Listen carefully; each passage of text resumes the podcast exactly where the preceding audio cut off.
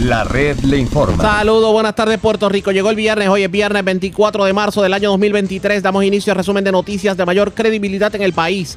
Es La red le informa, somos el noticiero estelar de la red informativa. Soy José Raúl Arriaga, esta hora de la tarde. Pasamos revistas sobre lo más importante acontecido y lo hacemos a través de las emisoras que forman parte de la red, que son Cumbre, Éxitos 1530, X61, Radio Grito y Red 93. www.redinformativa.net. Señores, las noticias ahora. Las noticias. La red Y estas son las informaciones más importantes en la red le informa para hoy, viernes 24 de marzo. Que se queden con la insignia que yo me quedo con la gente. Con estas palabras, Carmen Yulín Cruz le dijo adiós al Partido Popular Democrático y hoy viernes, la otrora alcaldesa de San Juan ha recibido todo tipo de ataques. Pero para algunos esos ataques son poco comprensibles. Uno de los que se expresó sobre el particular lo fue el senador Javier Aponte Dalmau. Insiste en que se debe evaluar el por qué importantes líderes del Partido Popular han estado abandonando la colectividad y advierte que ningún partido político gana restando adeptos. Estudiantes piden la renuncia del rector de la Universidad de Puerto Rico de Utuado de más de 800 estudiantes en el 2018. Solo quedan sobre 200. El rector se defiende y dice que acciones como eliminar el requisito del College Board deben de alguna manera mitigar la situación. ¿Nos libraremos acaso de pagar dinero adicional en la tarifa de luz para pagar la deuda con los bonistas? A raíz de una decisión de la juez Laura Taylor Swain que declara la deuda como no garantizada. En breve le explicamos.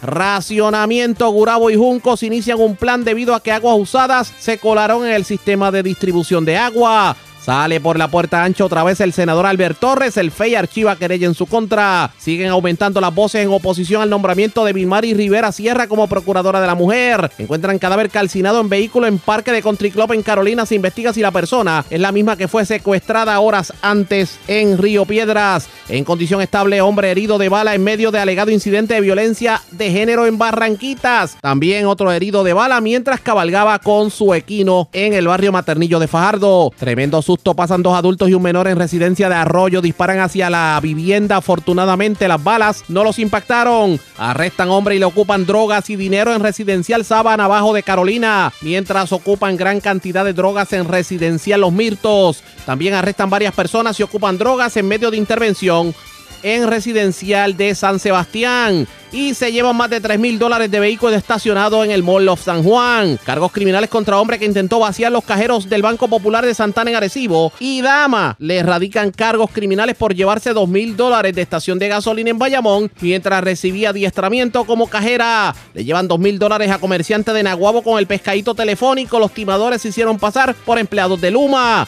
Y hombre es acusado por cobrar dinero en obra de construcción en un dealer de Camuy. No hizo la obra y no devolvió el dinero. Esta es la red informativa de Puerto Rico. Bueno, señores, damos inicio a la edición de hoy viernes del Noticiero Estelar de la red informativa de inmediato a las noticias. Estas fueron las declaraciones que han puesto a correr desde ayer e inclusive todo el día de hoy viernes a líderes del Partido Popular Democrático. Escuchen esto. Es hora de emprender nuevos caminos y por eso hoy le digo a mis compatriotas del Partido Popular Democrático en las palabras de su fundador, don Luis Muñoz Marín, quédense con la insignia, que yo me voy con mi gente.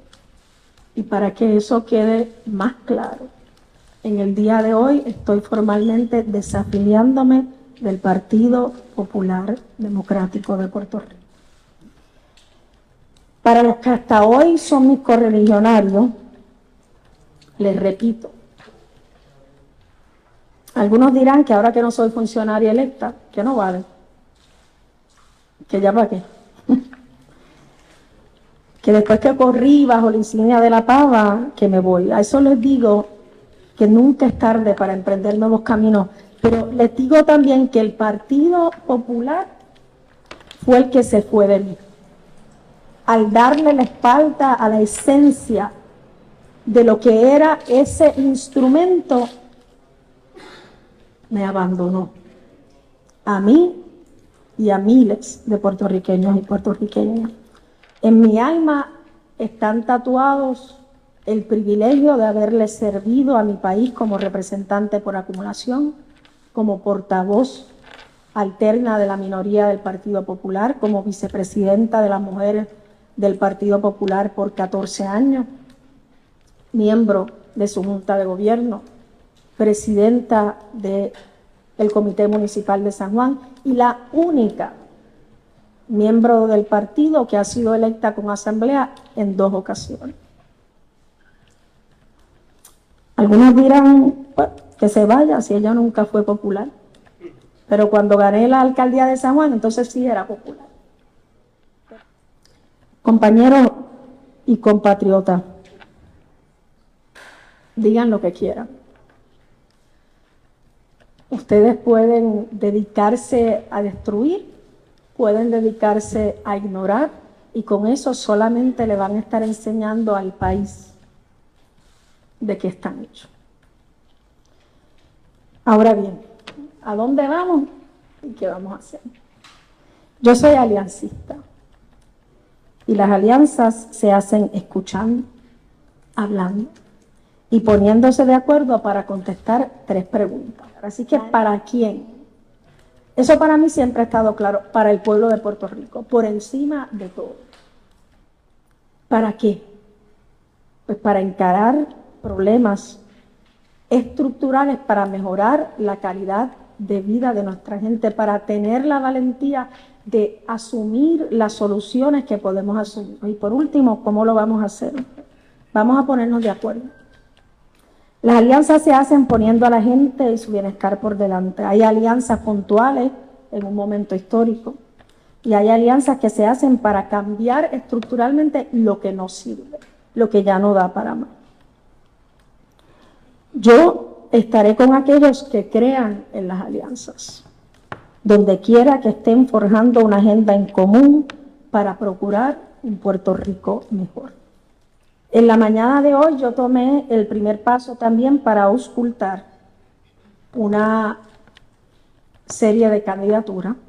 El primer paso para ese fue someter ante la Comisión Estatal de Elecciones la disolución de mi comité Amigos de Carmen Yulín, para entonces declarar, una vez que eso esté aprobado por la Comisión Estatal de Elecciones, eso dura un par de días, para entonces establecer un comité de candidatura no definida. ¿Qué quiere decir eso? Eso quiere decir varias cosas. Donde yo le pueda servir mejor al país, le voy a servir. Eso fue lo que dijo ayer en la tarde Carmen Yulín Cruz, la otrora alcaldesa de San Juan, quien se desafilió del Partido Popular Democrático y pues ella dice que es aliancista, o sea que la veremos en alguna candidatura en donde haga un llamado a todos los sectores del país. Y de hecho, esto de las alianzas no es nuevo, se ha estado rumorando la posible alianza entre Victoria Ciudadana y el Partido Independentista puertorriqueño. Pero si usted creía que Carmen Yulín Cruz no iba a ser objeto de señalamientos y ataques, se equivocó. Porque son muchos los líderes políticos que han arremetido contra la líder hasta, hasta, este, hasta ayer del Partido Popular Democrático. Nosotros tratamos hoy de conseguir al alcalde de Comerío, José Santiago. Él nos dijo que no va a hablar sobre el tema. Nos hubiera gustado tener a José Santiago porque él fue el director de campaña de Carmen Yulín. Si no, se, si no se siente de alguna manera traicionado, tomando en consideración que José Santiago es un defensor del Partido Popular Democrático como institución. Pero voy a dialogar con Héctor Ferrer, hijo, lo tengo en línea telefónica porque una de las cosas que se le atribuye a Carmen Yulín, políticamente hablando, es que se alegaba que había dejado abandonado a Héctor Ferrer, padre que, que Dios lo tenga en la gloria. Voy a dialogar con Héctor Ferrer, hijo, a ver qué me dice sobre lo que pasa con Carmen Yulín Cruz. Saludos, buenas tardes, bienvenido a la red. Buenas tardes, bienvenido a la red. Muy buenos días a ti y a todos los que escucho. Un placer estar compartiendo con ustedes. Y gracias por compartir con nosotros. Leímos lo que usted expresó en su cuenta de Twitter en torno a la salida de Carmen Yulín Cruz del Partido Popular Democrático y ese comentario que hizo de que quédense con la insignia, que yo me voy con la gente. ¿Qué pasó por su mente cuando escuchó eso y cuando se enteró de que Carmen Yulín abandonaba el Partido Popular? Yulín hace tiempo dejó de representar al Partido Popular eh, y es por eso que los propios populares lo dejaron en el 2020. Eh, traicionó al Partido Popular, a los populares y al país, cuando escogió abandonar las causas de la gente, cuando dejó a un lado las alianzas en San Juan, cuando bajo su mandato las carreteras en San Juan estaban intransitables cuando abandonó las tareas de embellecimiento y ornato de la ciudad capital, pero más triste aún cuando escogió la pauta por encima de las necesidades de la gente. Eh, aquí no hay ningún anuncio, ninguna novedad, solo un intento más de la ex alcaldesa de llamar la atención. Oiga, pero cuando usted dice que, que abandonó las principales causas, quiero ir directamente al Partido Popular Democrático. ¿En qué le falló Carmen Yulín a la estructura, al Partido Popular Democrático como institución? Bueno, llegamos tercero en San Juan, gracias a ella. Oiga, pero en este sentido, Carmen Yulín entonces solamente pensó eh, en su futuro político y se olvidó de lo que sería el partido político como tal. O sea, esto fue, esto fue algo eh, protagonismo, pensó en ella solamente. La, ayer era protagonismo y como siempre, buscando llamar la atención.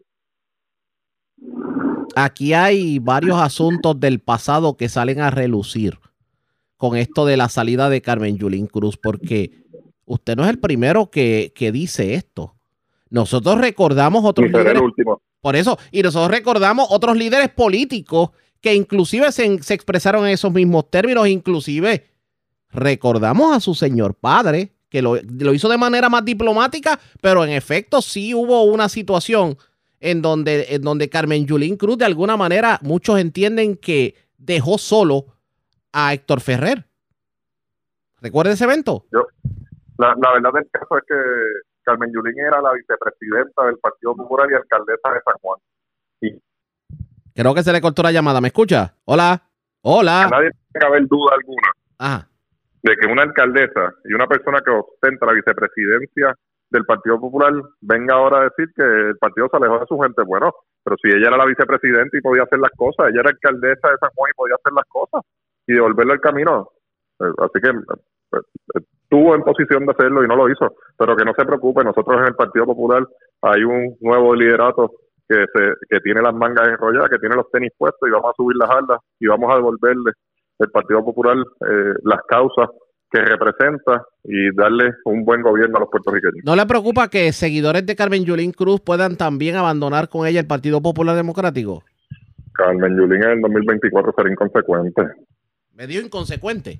¿Va a ser inconsecuente? El Partido Popular Democrático, como institución, ¿cuál es la estrategia para evitar, sacando a Carmen Yulín a un lado, sacando lo que pudo haber ocurrido con Luis Raúl Torres en el pasado, o con otros líderes políticos que en el pasado han abandonado la colectividad? No tengo que mencionarle a Manuel Natal, por ejemplo.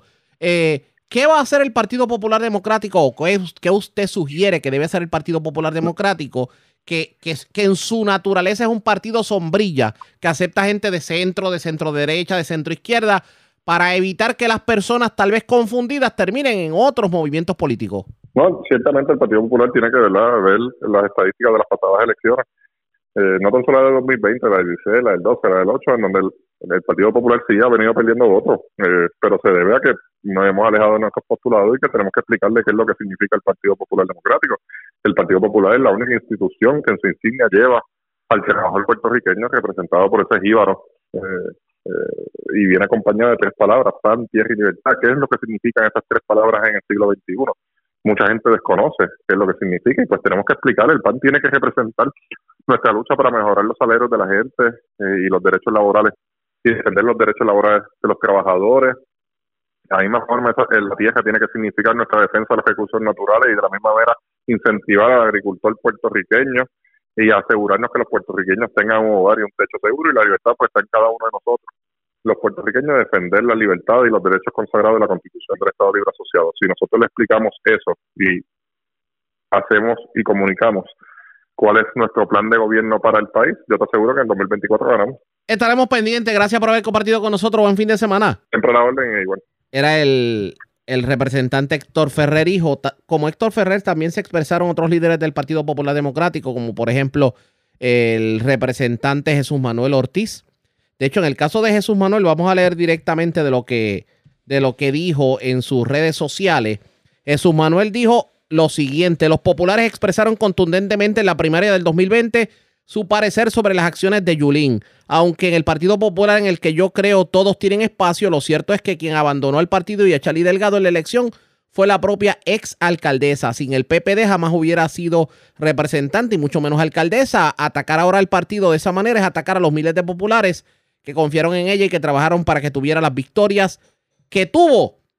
Eso fue lo que dijo Jesús Manuel Ortiz. Pero hay personas que entienden que esto de la salida de Yulín hay que tomarlo de otra manera y que se debe eh, de alguna manera evaluar el por qué hay gente que está abandonando la colectividad. De eso vamos a estar hablando, pero antes hacemos lo siguiente. Presentamos las condiciones del tiempo para hoy. Hoy viernes, humedad por debajo de lo normal promoverá una mezcla de sol y nubes a través de las islas hoy. Los efectos locales y la brisa marina darán paso a aguaceros de aislados a dispersos a través del suroeste en la tarde. Los navegantes podrán esperar oleaje picado entre 3 y 6 pies y vientos del noreste de 15 a 20 nudos a través de la mayoría de las aguas locales. Por lo tanto, los operadores de embarcaciones pequeñas deberán ejercer precaución se espera oleaje de hasta 7 pies para esta noche a través de las aguas mar afuera del Atlántico, donde una advertencia para los operadores de embarcaciones pequeñas está en efecto. Habrá un riesgo alto de corrientes marinas en efecto para las playas desde la costa noroeste a noreste de Puerto Rico y Culebra hasta el fin de semana. En la red informativa de Puerto Rico, este fue el informe del tiempo. La red le informa. Señores, regresamos a la red le informa, el noticiero estelar de la red informativa edición de hoy viernes. Gracias por compartir con nosotros. Vamos a continuar con este análisis de lo ocurrido con Carmen Yulín y el Partido Popular Democrático. Porque hoy nosotros pululando por las redes sociales nos encontramos lo siguiente. Como legisladora y alcaldesa, Carmen Yulín Cruz hizo grandes aportaciones al Partido Popular. Su fuerza aglutinadora y su capacidad de unir voluntades y realizar alianzas con sectores importantes de nuestro país para beneficio de nuestro partido tienen que ser reconocidas. Las razones de su salida de nuestra colectividad deben ser un llamado a la reflexión para todos. ¿Quién lo escribe? Lo tengo en línea telefónica. El senador Javier Aponte de Almao. Senador, buenas tardes. Bienvenido a la red informativa. Buen día a ti los radioescuchas. Y gracias por compartir con nosotros. A mí me parece que usted ha hecho lo que uno hubiera esperado que altos líderes del Partido Popular hubieran hecho, que es sentarse a analizar el porqué de la salida de Carmen Yulín y de otros líderes, por ejemplo, el caso de Luis Raúl Torres y otros líderes del Partido Popular. ¿Qué me dice sobre el particular? Mira, yo no, yo no conozco ningún partido político ninguna empresa que haga que, restando gente ganen elecciones o ganen empresas. Nadie. Eh, para tú ganar batallas necesitas gente, necesitas sumar en vez de restar. Y es inconcebible que en un partido donde la gente aporta cosas y de momento cuando las instituciones no, no, no están de acuerdo con la manera de pensar con, de alguien o, o de la manera de desenvolverse, haya tenido o no haya tenido razón. Eh, Carmen Yulín pudo y tuvo aciertos y desaciertos como los tiene cualquier persona en su en su desempeño profesional y, y tal vez eh, la sumatoria de aciertos y desaciertos pero pero el hecho es que cuando una persona se va de una institución, como se han ido otros compañeros, indudablemente nosotros tenemos que reflexionar. Y yo estuve en una, eh, eh, y estoy, ¿verdad?, en una junta de gobierno de Partido Popular, donde recientemente yo estuve en un proceso, una primaria, y llevé una, ¿verdad?, una campaña por distintos lugares de Puerto Rico de que había que ampliar la base de la Junta de Gobierno del Partido Popular, que fuera más democrático, que fuese más participativo, porque casualmente la institución del Partido Popular Democrático se ha convertido en una cosa que no es ese partido de centro, ese partido amplio que recogía a los seres, a los puertorriqueños, a los ciudadanos, desde la extrema derecha hasta la extrema izquierda, y que todo el mundo tenía espacio dentro del Partido Popular lamentablemente yo estoy viendo diferentes eh, compañeros que dentro de ese gran espacio entienden y se sienten que, que, que, no caben. Y, y, eso es una más que razón para reflexionar dentro de esta institución.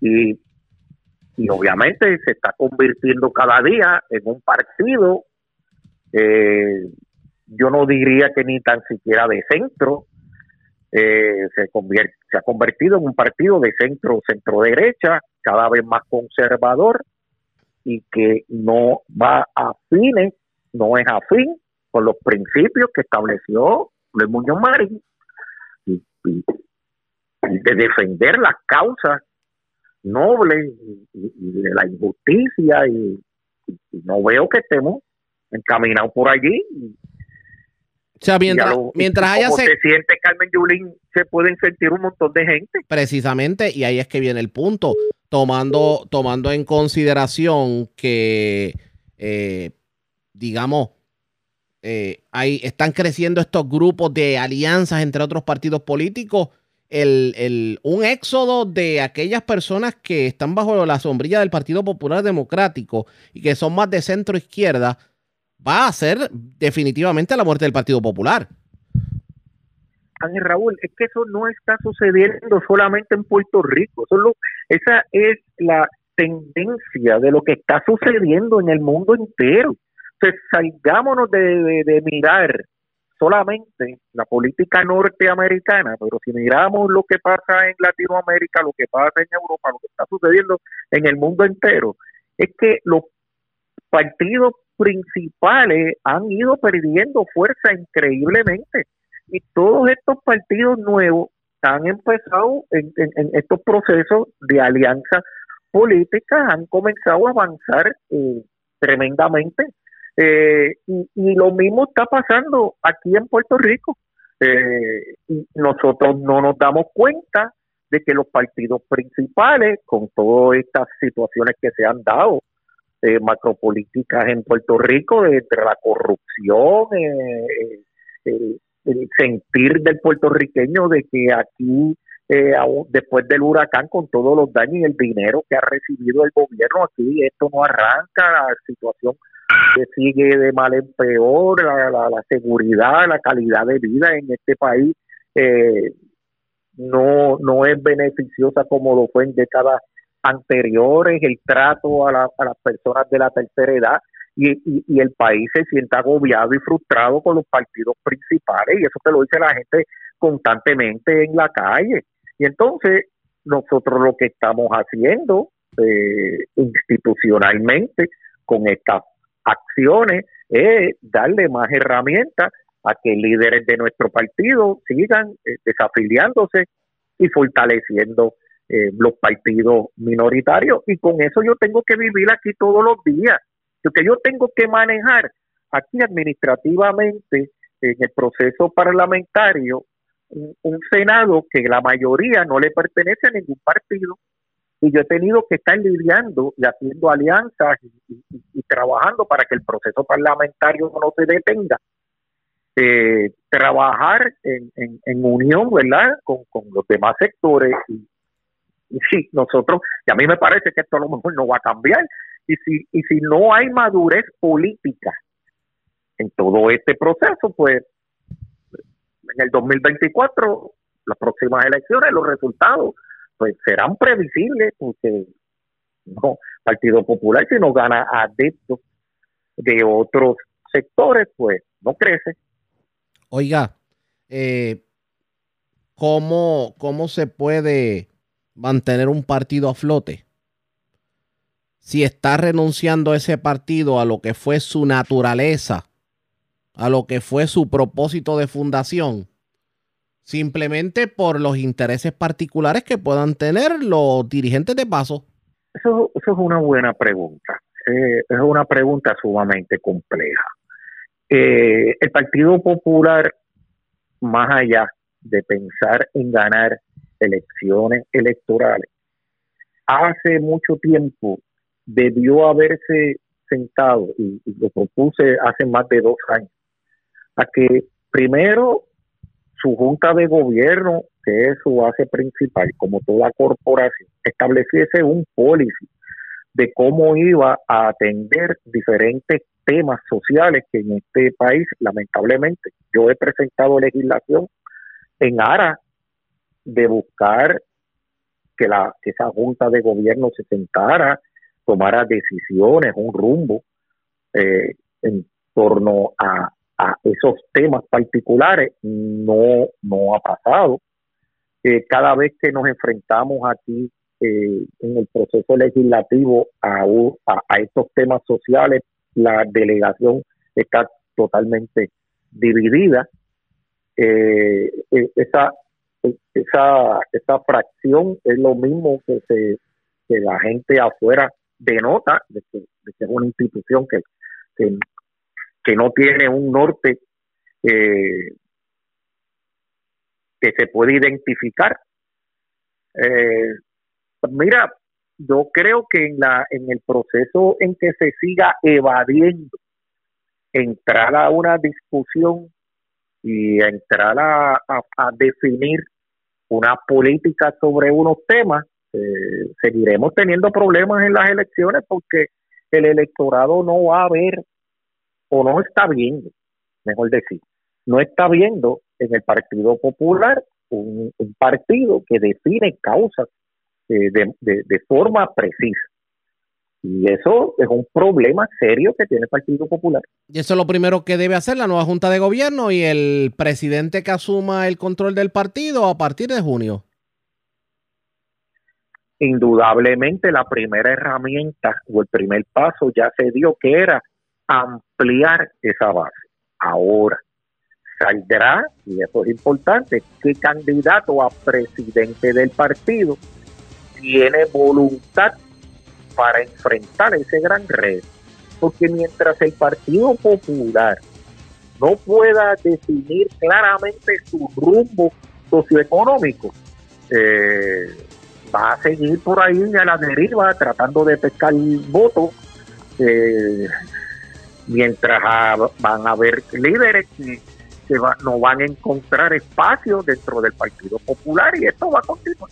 No pinta bien, vamos a ver qué va a ocurrir. Gracias por haber compartido con nosotros. Buen fin de semana. Siempre a tus órdenes. Sigue tu radio escucha. Como, como siempre, vamos a una pausa. Regresamos con más en esta edición de hoy viernes del Noticiero Estelar de la Red Informativa. La red le informa. Señores, regresamos a la red le informa. Somos el noticiero estelar de la red informativa. Gracias por compartir con nosotros.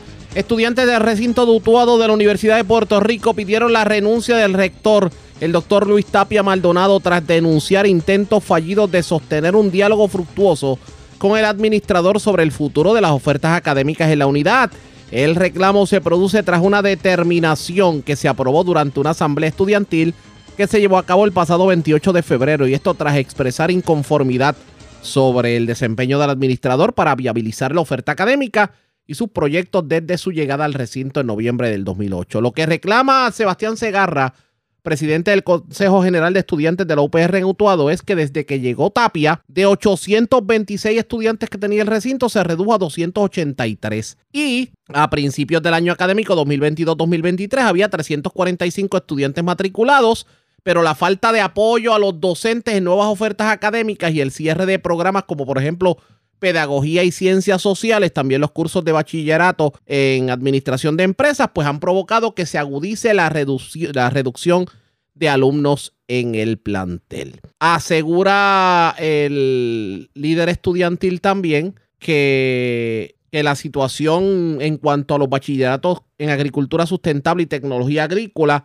que por milagro han logrado sobrevivir a todo lo que ha sido, pues ahora se complica aún más porque son, digamos, ramas que no se le está dando el respaldo debido. De hecho, vimos en las redes sociales una foto de lo que son, lo, que son los viveros de la Universidad de Puerto Rico de Utuado que le para los pelos a cualquiera. El grupo de estudiantes y el líder estudiantil, pues, urgieron del presidente de la Universidad de Puerto Rico, Luis Ferrao, a que destituya al rector y que le dé, que inicie un proceso de búsqueda y consulta para conseguir una mejor opción. Claro, Tapia se defendió en una entrevista con un rotativo de la capital y dijo que se están haciendo movimientos para tratar de traer más estudiantado, tanto así que ya la Universidad de Puerto Rico, recinto dutuado, está aceptando estudiantes sin el requisito del College Board y aseguran que cuando se hizo esto, pues esto abrió la ventana más estudiantes en el recinto. ¿Qué terminará ocurriendo en la Universidad de Puerto Rico de? Nosotros tratamos hoy de conseguir al presidente del Consejo de Estudiantes. Fue la gestión infructuosa. Ha sido bien difícil, les confieso, tratar de conseguir, conseguir portavoces que hablen de la situación en la Universidad de Puerto Rico de. Vamos a ver si lo podemos conseguir ya para la próxima semana. Esperamos poder dialogar con él, así que ustedes pendientes a la red informativa de Puerto Rico. Mientras cambiamos de tema, porque la pregunta es, ¿se puede celebrar en estos momentos la decisión de la juez Laura Taylor Swain de que los acreedores de energía eléctrica son deudas no garantizadas, lo que significa que nos podríamos librar de la mitad de la deuda que tenemos con los acreedores. Pues hoy Ayola Virella de Metro tuvo la oportunidad de hablar con Zoe Negrón Comas y Jessica Méndez Colbert precisamente sobre el asunto. Ambas licenciadas explicaron un poco el panorama. ¿Qué debemos esperar los puertorriqueños? ¿Nos vamos a librar verdaderamente de tener que pagar 20 o 25 dólares mensuales más en el bill de la luz? Esto fue lo que dijeron. Vamos a escuchar como consumidores y que pagamos la tarifa de la Autoridad de Energía Eléctrica, tenemos que mantenernos vigilantes porque siguen los aumentos en pie por virtud de lo que ya el plan de ajuste decía. Eso porque en los escenarios que están planteados y en el plan de ajuste, eh, ese, ese recorte del 50%, eso es inamovible con este nuevo escenario. No es que sea inamovible porque puede, siempre pueden llegarse a acuerdos, pero ya la Junta lo tenía contemplado. Esto no, este escenario es el realmente el que la Junta desde el principio sabía que venía. Y realmente los otros escenarios son en, en caso de lo, lo extremo o como una forma de negociar. Pero la, la, emisión de bonos que hace la Junta a través del plan o propone hacer la, la Junta a través del plan es el, la emisión que ellos van a hacer. Cuánto a cada cual le toque de esa emisión es lo que cambia con esta decisión, porque antes habían unos bonistas que recibían 100, unos que recibían menos de un por ciento, y ahora hay unos bonistas que reciben 50 y otros que reciben 46. Eh, precisamente, entonces hay muchos análisis que dicen lo que va a servir es para que más bonistas entren al acuerdo eh, que la Junta está planteando. ¿Ustedes coinciden con ese análisis? Sí, o incluso abrir la puerta para otras negociaciones. Este, porque eh, es previsible que la Junta eh, proceda a enmendar el plan de ajuste y, y, en ese escenario, pues estos bonistas que ahora no salen favorecidos por la decisión de la jueza, si bien pueden apelar, nada, nada impide que puedan mantener esas conversaciones eh, de negociación donde si antes pedían mucho, ahora piden un poco menos, pero, pero se pueda negociar algo y cambie la distribución. Pero en términos de eh, aumentos en tarifa para pagar esas deudas, están ahí y, los vamos a sufrir. El, el, tema de las pensiones, del sistema de retiro, que también está sobre la mesa, eh, eso no, no se impacta con esta decisión, eso es otro, otro tema, otra deuda que está sobre la mesa. Realmente el sistema de retiro, el, el issue que, que, tenemos no está relacionado igual que los bonos a esta emisión nueva, porque ese no, esa, esa emisión nueva es para los bonos y para las deudas con estos acreedores particulares. En cuanto al sistema de retiro, lo que se propone es una reforma y una liquidación del sistema. Así que es un poco independiente. No es que no afecte, porque el sistema también tiene una creencia, pero no es, no es lo primordial. El sistema de retiro, como quiera, está en la misma situación en términos de que lo quieren liquidar. Y, definitivamente sí, esta, esta decisión pues puede abrir la puerta para que el sistema de retiro retome unos planteamientos que estaba haciendo sobre las prioridades, así que eso es algo que estaría por verse. Sí, esa, esa creencia eh, en términos de, eso, de prioridades, ¿cómo, ¿cómo queda ahora con este escenario? Si, si se pudiese prever, prever, ¿cómo quedaría? Bueno, por lo menos la jueza hizo unas expresiones en, reconociendo que hay unas prioridades, pero no quiso definir a quién le tocan las prioridades ni cuál va a ser el efecto de las prioridades. Así que ahí todavía queda pendiente un análisis tanto de parte de la Junta de los Bonistas como de la jueza para que se pueda definir definitivamente, a riesgo de ser eh, redundante, cómo entonces se van a afectar las prioridades. Sí, porque para ponerlo un poquito en, arroz y habichuelas, el, el, el, Trust Agreement, que es este famoso documento que rige cómo se van a pagar estos bonos, establece prioridades de pago. Entre esas prioridades de pago dice, hay que cubrir gastos operacionales de la Autoridad de Energía Eléctrica, incluyendo aportaciones al sistema de retiro, y luego de eso es que entonces los bonistas pueden cobrar de lo, de, de lo que sobre, ¿verdad? La jueza atendió la parte de la garantía, de las cuentas, de dónde se va a cobrar, etcétera, pero no definió lo que significan esos gastos operacionales donde está incluido el sistema de retiro. Y eso pues puede tener un, impacto en, en, el futuro, en las distribuciones, etcétera. Por lo tanto, ahora hay que entrar a ese proceso de definir lo que es un gasto operacional y por eso es que digo que el sistema, que la decisión pues abre la puerta para que el sistema de retiro pues pueda retomar su litigación y atender esos asuntos.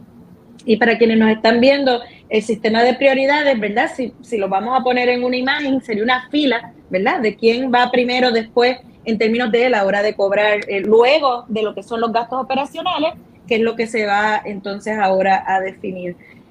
Eh, no, no lo dije bien porque ustedes son las expertas, ¿correcto? Es, es correcto, establece quién va a cobrar primero y cuánto también, si se cobra completo o no.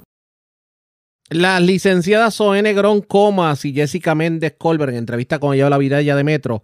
Si usted de tantos que no entendió un pepino, lo que ocurre es que la juez Laura Taylor Swain decidió que las deudas, los bonistas, las deudas de bonos en la Autoridad de Energía Eléctrica son no garantizadas. Eso significa que como parte de la quiebra no van a cobrar la deuda completa. Y esto pudiera significar inclusive que pues tengamos una menor deuda que pagar a los bonistas Claro está, por ahí estaba el fantasma de si en efecto tenemos que pagar 19 o 20 dólares adicionales mensuales en la factura eh, precisamente para pagar los bonos.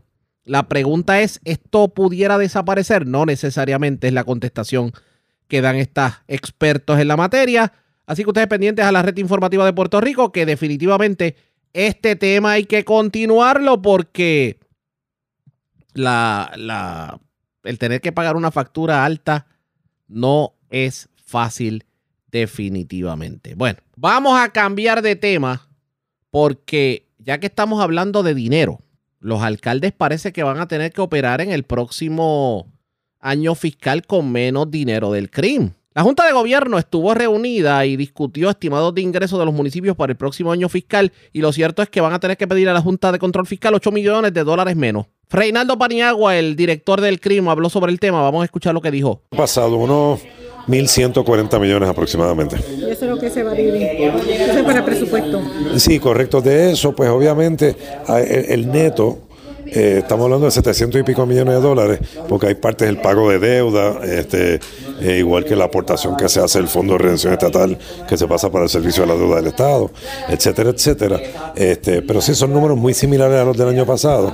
Eh, también pues seguimos en conversaciones sobre la nueva oficina de, cobro que, debe estar este, siendo activada ya para el principio del año fiscal, para el primero de julio de este año.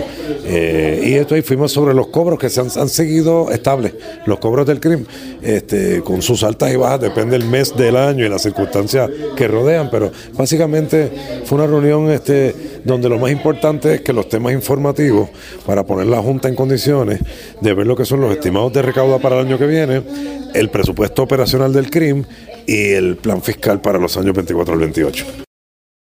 Vamos a ver cómo le va a los municipios con menos dinero definitivamente, porque este no es el único recorte que van a tener los municipios. A esto le vamos a dar seguimiento, pendientes a la red informativa. La red le informa. Cuando regresemos, vamos a noticias del ámbito policíaco. Ocurrido de todo en las últimas 24 horas, así que les contamos en breve en esta edición de hoy viernes del Noticiero Estelar de la red informativa. La red le informa. Señores, regresamos a la red le informa. Somos el Noticiero Estelar de la red informativa, edición de hoy viernes Gracias por compartir con nosotros. Vamos a noticias del ámbito policíaco. Las autoridades investigan si una persona que fue, que murió calcinada, un hecho ocurrido en eh, la urbanización Country Club de Carolina, en el parque de Country Club, pues tiene algún tipo de relación con una persona que horas antes había sido secuestrada en Río Piedras. Además, una persona fue detenida Aparentemente a esta persona se le ocupó drogas. Esto ocurrió en Sabana Bajo, en Carolina. También las autoridades ocuparon en el residencial Los Mirtos gran cantidad de drogas. José Catalán, oficial de prensa de la policía en Carolina, con detalles. Saludos, buenas tardes. Saludos, buenas tardes, Arriaga, y saludos a los reales. Escucha, eso es correcto, Arriaga. Agente adscrito a la División de Homicidios de San Juan, del negociado de la Policía de Puerto Rico, se encuentra investigando un incidente de un vehículo incendiado frente al parque de, de la calle 482 en la organización Country Club en Carolina. Según se informó a través del sistema de emergencias 911, se alertó a la policía de un vehículo en llamas en el lugar.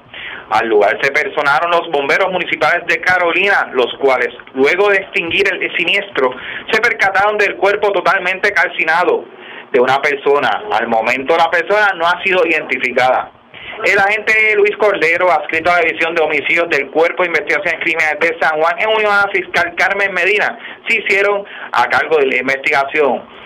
Más adelante se estará informando de, esta, de estos sucesos.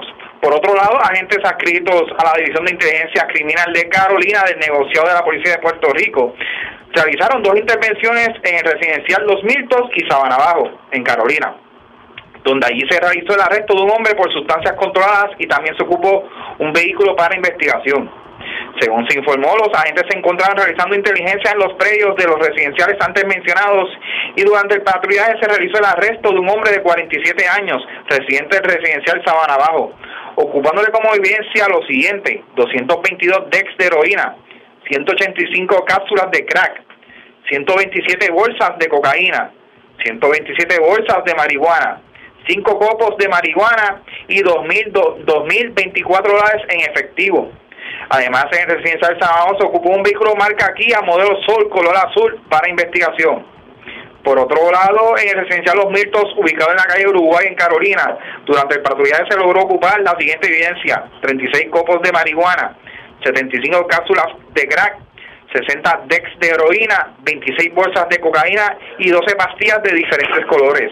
Estos casos son investigados por los agentes Cintrón y Justy bajo la supervisión del teniente Betancourt, adscrito a la División de Inteligencia Criminal de Carolina, donde se estará consultando el caso con el fiscal de turno para la posible erradicación de cargos criminales. Gracias por la información, buenas tardes. Seguro, aquí siempre a la orden. Gracias, era José Catalán, oficial de prensa de la policía en Carolina, de la zona noreste, vamos a la metropolitana, porque tres personas fueron arrestadas en medio de una intervención en Capetillo Río Piedras, le ocuparon potentes armas y municiones. Además, se llevaron 3.500 dólares de un vehículo que estaba estacionado en el Mall of San Juan también, en Montelledra, pues se llevaron pertenencias de un kiosco eh, de venta de artesanías. La información la tiene Kenny Ojeda, oficial de prensa de la policía en el cuartel general. Saludos, buenas tardes. Buenas tardes para todos. Continuando con el plan 100 por 35, durante el día de ayer, agentes del negociado de la policía adscritos a la División Drogas Metro, en unión a la Unidad de Arrestos Cagua y la Unidad K9, diligenciaron una orden de allanamiento en la calle Capetillo, en Río Piedras. En el lugar fueron arrestados Olvin Barranquer, de 45 años, Iluminada Santos, de 62 años, y Octavio González, de 77 años, todos residentes de San Juan. Durante la intervención fue ocupado lo siguiente, una pistola marca CAR, tres cargadores, tres municiones calibre 45, tres municiones calibre 40, dos municiones calibre 7.62. Este caso será consultado durante el día de hoy con el fiscal de turno para la posible erradicación de cargos correspondientes. En otras notas policíacas tenemos que una apropiación ilegal fue reportada eso a las 3 y 41 de la tarde de ayer en uno de los kioscos del pasillo central del centro comercial de Outlet at Montelledra en Caimito, según informó la perjudicada que mientras se encontraba laborando en su negocio de ventas de artesanía, alguien se apropió de su tablet marca iPad Pro 14.5 color gris valorada en 1.199 dólares con 99 centavos. En el lugar hay cámaras de seguridad por lo que se continúa con la investigación de este incidente. Por otra parte, otra apropiación ilegal fue reportada a las 6 y 6 de la tarde de ayer en el estacionamiento del centro comercial de Mall of San Juan. Según informó el perjudicado, que dejó su vehículo Nissan Pathfinder del año 2015 estacionado en el lugar y al regresar al mismo se percató que alguien se había hurtado 3.575 dólares en efectivo que se encontraban en el interior del auto en el área de la guantera. Ambos casos fueron referidos a la División Propiedad del Cuerpo de Investigaciones Criminales de San Juan. Gracias por la información. Buenas tardes. Buenas tardes. Gracias, era Kenny Ojeda, oficial de prensa de la policía en el cuartel general de la zona metropolitana. Vamos a la montaña porque una persona resultó herida de bala en medio de un incidente de violencia de género. Esto ocurrió en el barrio Quebradillas de Barranquitas. Huidalis Rivera Luna, oficial de prensa de la policía en Bonito con detalles. Saludos, buenas tardes. Buenas tardes. Agentes de negociado de la Policía de Puerto Rico investigaron una persona herida de bala reportada a eso de las 11 y 8 de la noche de ayer en el kilómetro 2 de la carretera 152 en el barrio Quebradillas en Barranquita. Según se informó, una llamada a través del sistema de emergencia 911 alertó a la policía sobre una persona herida de bala en el lugar. Al llegar, los agentes localizaron al perjudicado de 29 años, el cual presentaba herida en el área del ingle y uno de sus glúteos. Este fue transportado al hospital de zona en condición estable. El caso fue referido a la División de Agresiones del CICB Bonito, quienes continúan con la investigación. Buenas tardes. Y buenas tardes para usted también. Gracias, era Huidalis Rivera Luna, oficial de prensa de la policía en Aybonito, de la zona central. Vamos al sureste, porque tremendo susto pasaron dos adultos y un menor en una residencia de la urbanización Vistas de Arroyo. Aparentemente, varios se escucharon detonaciones, varios impactos de bala, eh, pues impactaron la vivienda. Afortunadamente, las balas no eh, hirieron a estas personas que se encontraban en la residencia al momento del incidente. La información la tiene Alexandra Negrón, oficial de prensa de la policía en Guayama. Saludos, buenas tardes. Buenas tardes. ¿Qué información tenemos?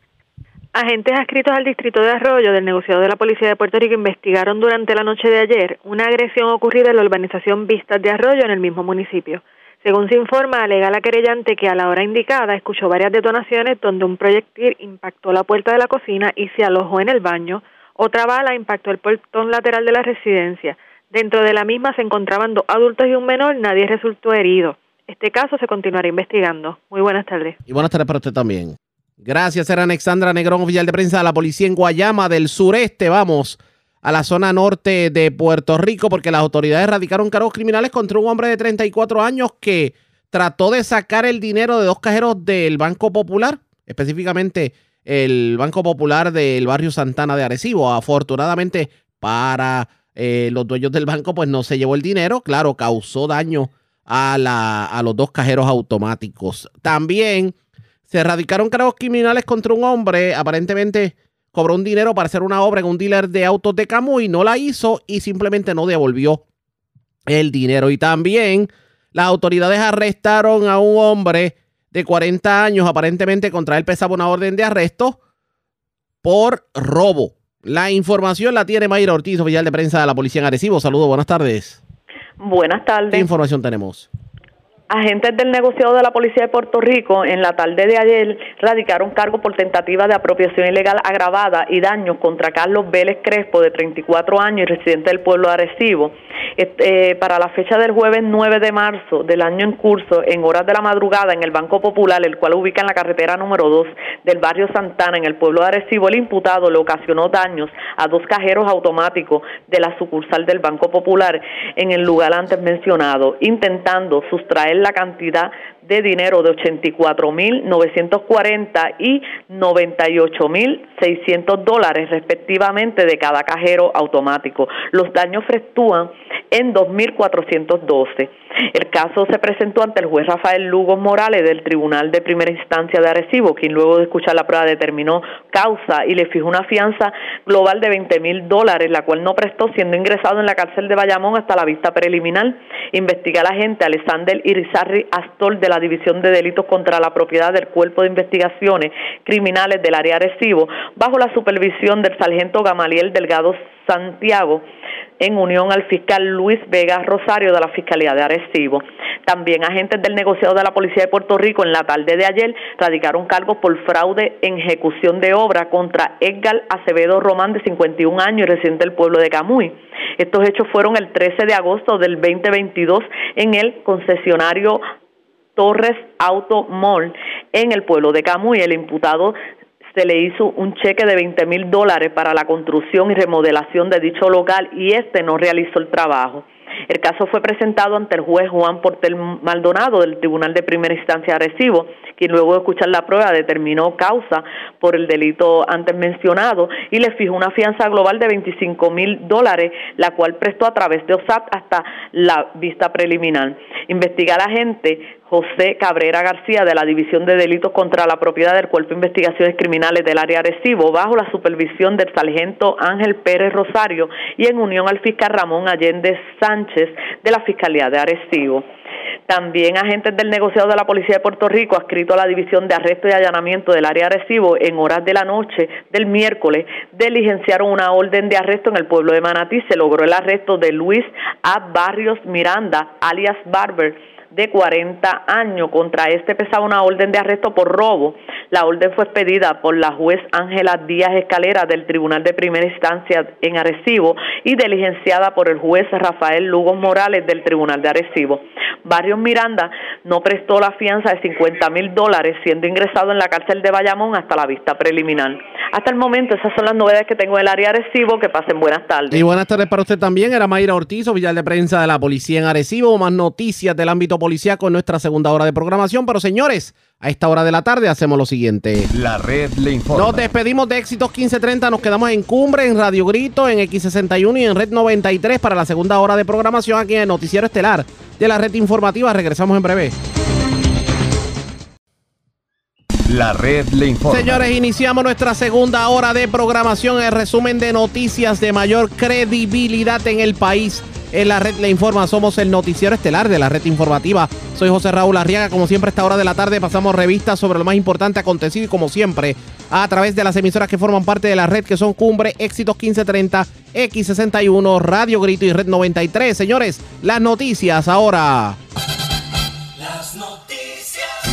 Y estas son las informaciones más importantes en la red le informa para hoy, viernes 24 de marzo. Que se queden con la insignia que yo me quedo con la gente. Con estas palabras, Carmen Yulín Cruz le dijo adiós al Partido Popular Democrático y hoy viernes, la otrora alcaldesa de San Juan ha recibido todo tipo de ataques. Pero para algunos esos ataques son poco comprensibles. Uno de los que se expresó sobre el particular lo fue el senador Javier Aponte Dalmau. Insiste en que se debe evaluar el por qué importantes líderes del Partido Popular han estado abandonando la colectividad y advierte que ningún partido político gana restando adeptos. Estudiantes piden la renuncia del rector de la Universidad de Puerto Rico de Utuado de más de 800 estudiantes en el 2018, solo quedan sobre 200. El rector se defiende y dice que acciones como eliminar el requisito del College Board deben de alguna manera mitigar la situación. ¿Nos libraremos acaso de pagar dinero adicional en la tarifa de luz para pagar la deuda con los bonistas? A raíz de una decisión de la juez Laura Taylor Swain que declara la deuda como no garantizada. En breve le explicamos. Racionamiento, Gurabo y Juncos inician un plan debido a que aguas usadas se colaron en el sistema de distribución de agua. Sale por la puerta ancha otra vez el senador Albert Torres. El FEI archiva querella en su contra. Siguen aumentando las voces en oposición al nombramiento de Vilmari Rivera Sierra como procuradora de la mujer. Encuentran cadáver calcinado en vehículo en parque de Country Club en Carolina. Se investiga si la persona es la misma que fue secuestrada horas antes en Río Piedras. En condición estable, hombre herido de bala en medio de alegado incidente de violencia de género en Barranquitas. También otro herido de bala mientras cabalgaba con su equino en el barrio Maternillo de Fajardo. Tremendo susto pasan dos adultos y un menor en residencia de Arroyo. Disparan hacia la vivienda. Afortunadamente, las balas no los impactaron. Arrestan hombre y le ocupan drogas y dinero en residencial Sabana Abajo de Carolina. Mientras ocupan gran cantidad de drogas en residencial Los Mirtos. También arrestan varias personas y ocupan drogas en medio de intervención en residencial de San Sebastián y se llevan más de 3 mil dólares de vehículos estacionados en el Mall of San Juan. Cargos criminales contra hombre que intentó vaciar los cajeros del Banco Popular de Santana en Arecibo. Y Dama le radican cargos criminales por llevarse 2 mil dólares de estación de gasolina en Bayamón mientras recibía adiestramiento como cajera. Le llevan 2 mil dólares a comerciante de Naguabo con el pescadito telefónico. Los timadores se hicieron pasar por empleados de Luma. Y hombre es acusado por cobrar dinero en obra de construcción en un dealer de Camuy. No hizo la obra y no devolvió el dinero. Esta es la red informativa de Puerto Rico. Bueno, señores, damos inicio a la segunda hora de programación en el noticiero estelar de la red informativa de inmediato a las noticias en lo que representa el segundo colapso de un sistema sanitario reportado esta semana. La autoridad de acueductos anunció hoy un plan de racionamiento de 24 horas para abonados en Gurabo y Juncos que entrará en efecto esta noche. La pregunta es ¿por qué? Pues para hablar sobre el particular, tengo en línea telefónica a Damaris Santini, la, la, vicepresidenta de operaciones de la Autoridad de Acueductos. Santini, buenas tardes, bienvenida. Saludos a, a, Raúl, buenas tardes a ti y a todos tus radioescuchas. Y gracias por compartir con nosotros. Bueno, ¿qué está pasando en la autoridad en cuanto a Juncos y Gurabo? Porque un racionamiento de 24 horas, cuéntenos. Este, pues nada, como parte de nuestros procesos, Raúl, eh, nosotros constantemente estamos monitoreando la calidad de agua que entra a nuestras plantas Dentro de esta operación cotidiana se reportó un resultado atípico en los parámetros de calidad e inmediatamente eh, detuvimos la operación de la planta Fitos Urabo. Una vez eh, observamos este comportamiento, nos dimos a la tarea de recorrer la línea sanitaria, en este caso la troncal que viene Campo Traviesa desde el municipio de Juncos hasta Gurabo, donde nos percatamos de un colapso en un registro sanitario. Tan pronto adquirimos en conocimiento sobre esta situación, reportamos a las agencias reguladoras, tanto EPA, Departamento de Salud, Recursos Naturales, y junto con el personal nuestro de operaciones y personal privado, sin intermitencia, hemos estado allí trabajando, conteniendo y mitigando la situación este, de nuestro servicio. Tengo que aclarar que el servicio que ha estado recibiendo el municipio de Gurabo y Juncos es por el aporte del agua que recibimos del superacueducto. Gurabo se ha mantenido prácticamente con servicio sin intermitencia desde que ocurrieron estos hechos. Juncos ha tenido sus intermitencias y por eso es que entramos en este plan de interrupción de 24 horas que comenzó desde anoche a las 9 y que continúa hasta las 9 de la noche de hoy y se van a estar alternando hasta que resolvamos la situación. Para, para que la gente entienda, ¿qué sectores de Gurabo y Juncos se van a ver afectados y cómo va a correr este plan de 24 horas? ¿Quiénes se van a ver primero? ¿Quiénes van a estar sin servicio después? ¿Cómo es, cómo es la cosa? Ah, al, al, momento, a esta hora, que usted y yo dialogamos, ¿quiénes están sin agua? Ok, desde anoche a las 9 hicimos ajustes para que el municipio de Junco, que fue el más afectado, este, comenzara a recuperar y a comenzar a recibir el servicio. Este, este municipio estará hasta las 9 de la noche hoy y ahí revertimos y entraría Gurabo a recibir entonces el servicio. Los sectores que estarían afectados en Gurabo son la Pérez 181, sector de Sares, el barrio Rincón, cerca de la cancha, el barrio Pato Nuevo, eh, la urbanización Los Flamboyanes, Mata, Santa Rita, cerca del parque. Y en el municipio de Juncos, que en estos momentos se encuentra sirviéndose, como dije, de superacueducto, que esto es parte del el sistema de la región metro, es el barrio valenciano, barrio Lirio, cerca de residencial Narciso Barona. ¿Cuántos, si fuéramos a contar en cientos o, miles de personas que se, que se ven afectadas con este racionamiento, de cuánto es el estimado? De clientes, ¿cuántos clientes como tal? Este, el número exacto, Raúl, no lo tengo en estos momentos, pero con mucho gusto se lo puedo hacer llegar a redacción para que tenga el número exacto. ¿Esto pudiera continuar hasta cuándo, este plan de racionamiento? Como les dije al comienzo de la entrevista, nuestro personal no es, no escatimado en tiempo y la autoridad de alcantarillado, desde que tuvimos conocimiento de la situación, movilizamos y declaramos una emergencia, tenemos personal privado y no nos retiraremos del lugar hasta tanto podamos instalar un bypass que nos permita poner a operar nuevamente nuestra planta. Hay otros sistemas que tienen problemas en este momento, algo parecido a Gurabo y Junco. Tengo entendido que hay una situación en Puerto Nuevo. ¿Cuál es la situación de Puerto Nuevo? La situación en Puerto Nuevo eh, prácticamente ocurrió el martes. Ya hoy viernes todo está en operación normal. Eh, estuvimos constantemente trabajando también con personal de operaciones y personal privado. Eh, ya prácticamente, como mencioné, no hay ningún tipo de desborde.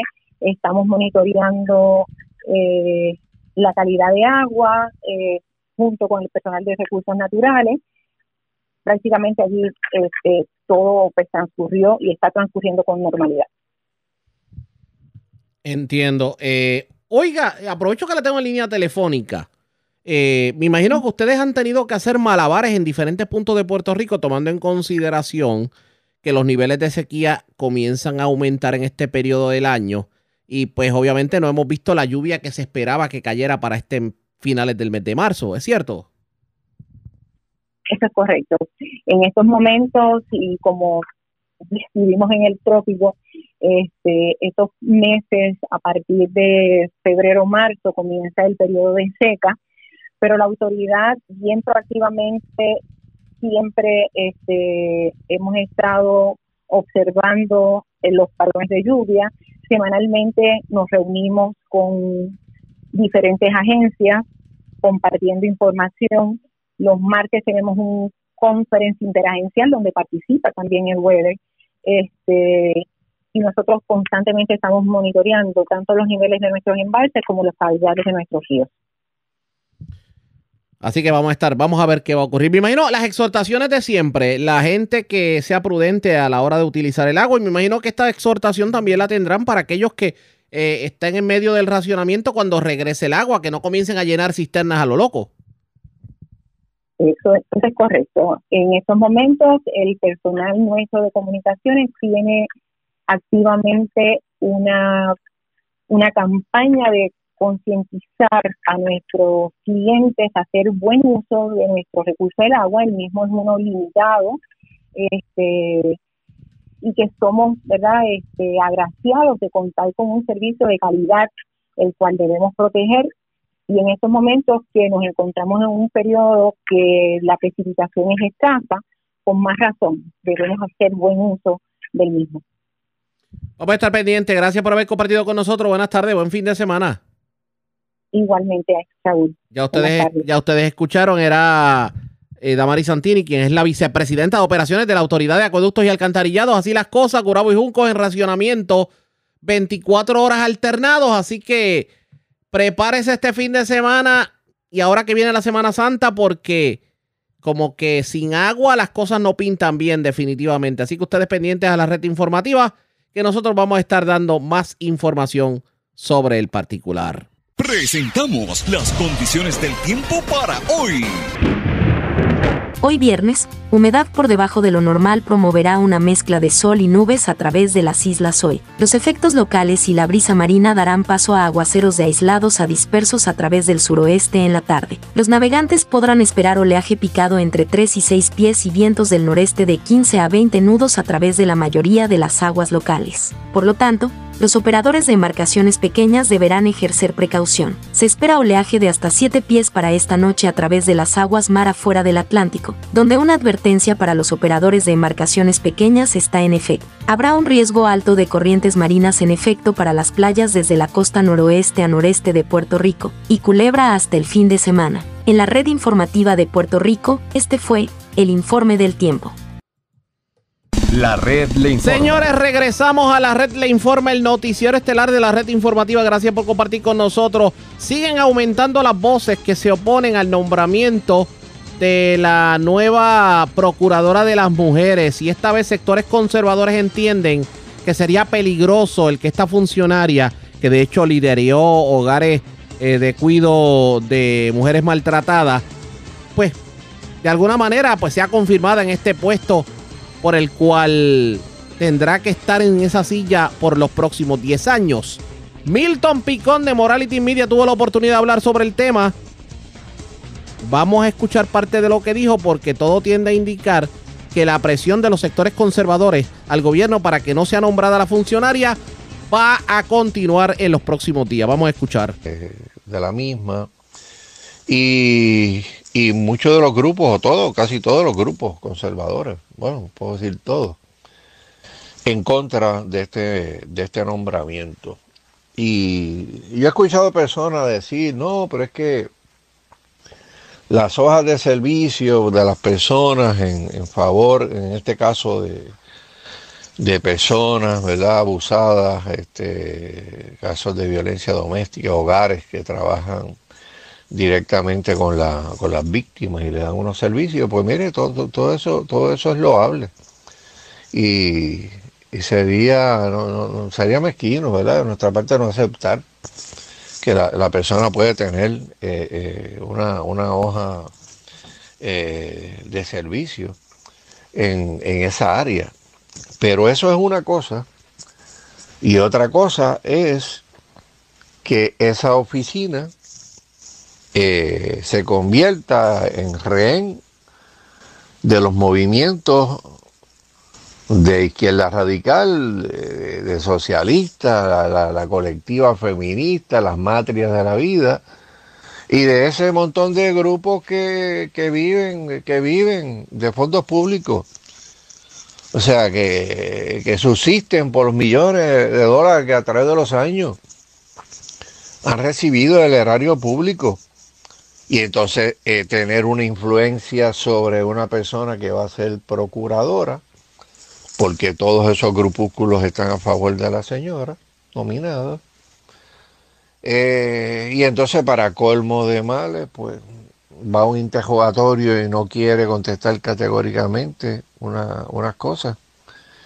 Eh, pues eso pues obviamente le, le trae aún más preocupaciones a los grupos pro familia, pro conservadores, eh, pro vida, eh, pro mujer, pro, todas las mujeres, y no como estos grupúsculos que solamente defienden las mujeres que creen lo mismo que, que ella. Pues mire, en el pasado eh, martes, una de las organizaciones más, más grandes protestantes en el país, evangélica, eh, la Fraternidad Pentecostal hizo una, hizo una conferencia de prensa eh, y asumió una opinión pública eh, sobre esa posible designación, ¿verdad?, para, para la oficina de procuradora, procuradora de las mujeres.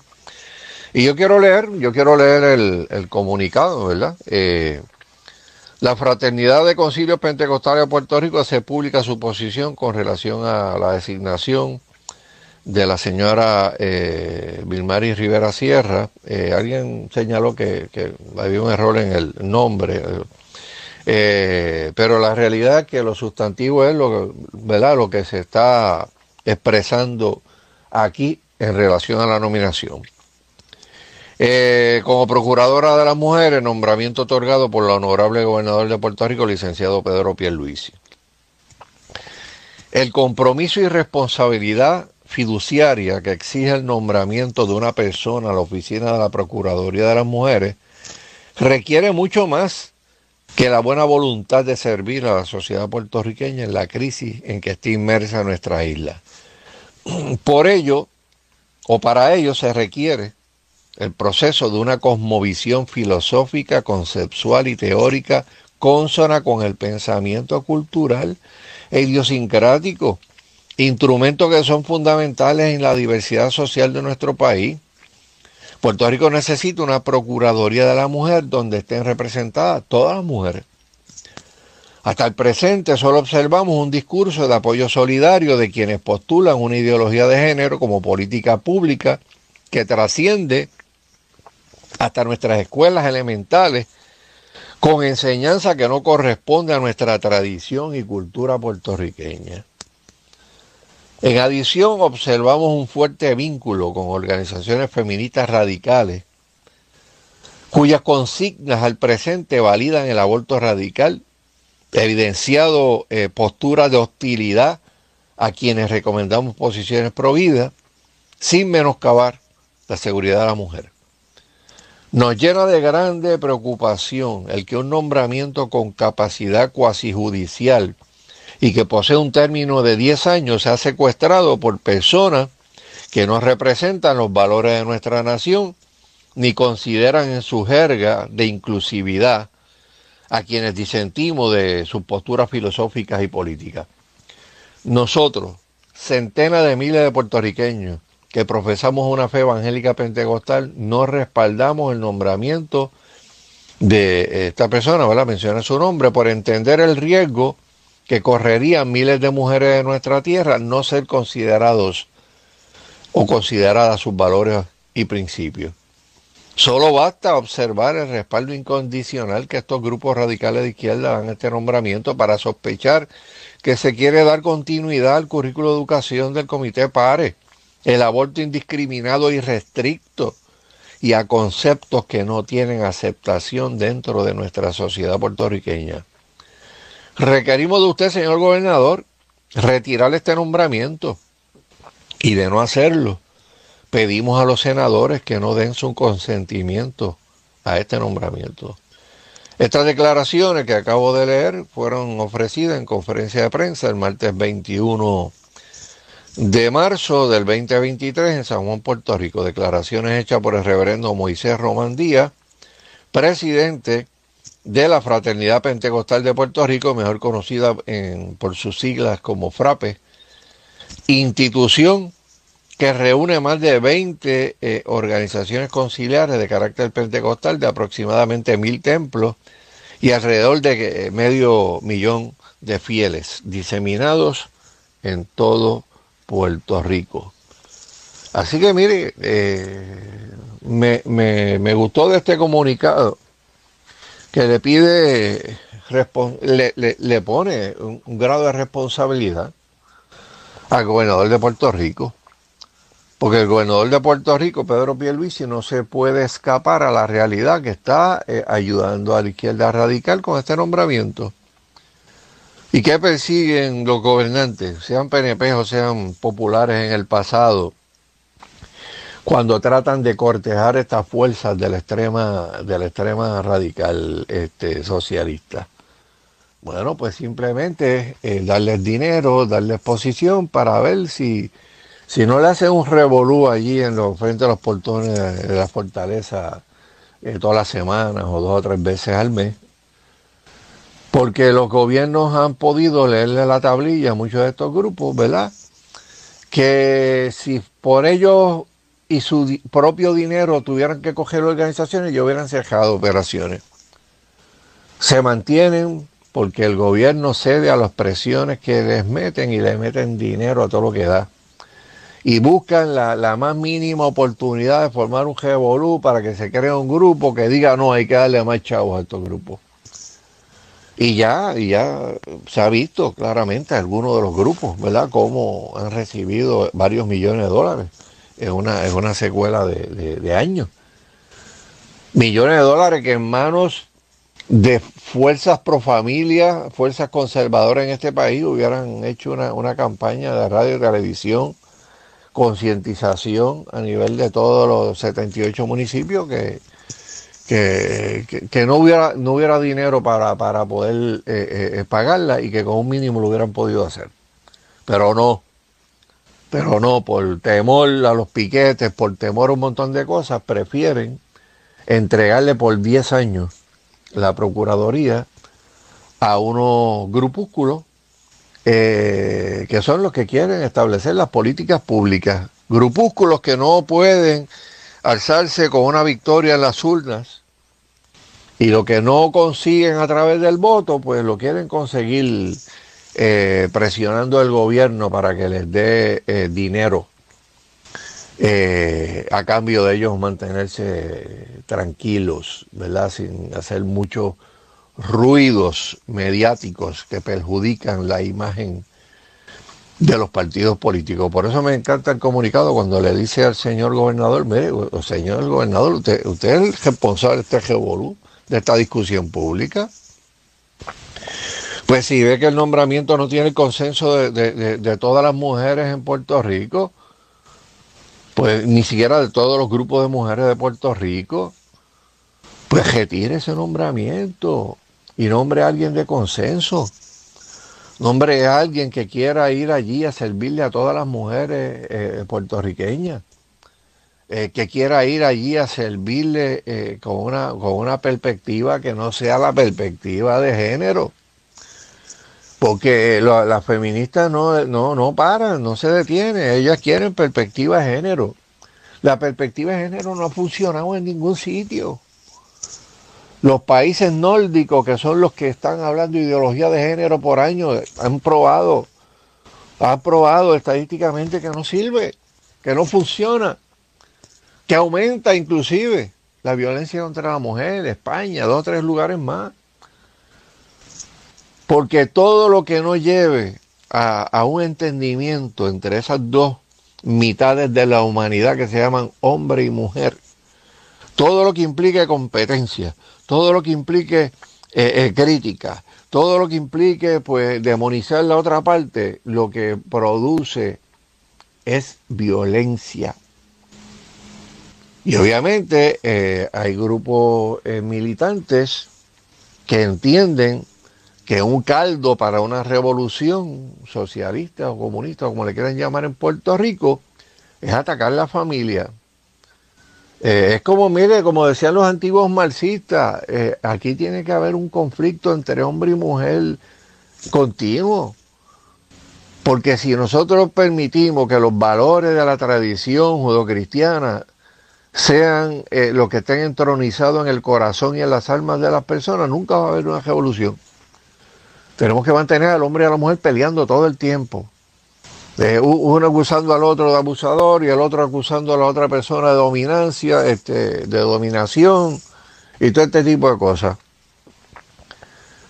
Y por eso usted ve todas las cosas que están pasando en nuestro país. Por eso usted ve que cosas que posiblemente usted, que tiene más de 50 años y me escucha, inclusive gente menor, jamás hubieran pensado que sus ojos iban a ver las cosas que nosotros estamos viendo en el día de hoy.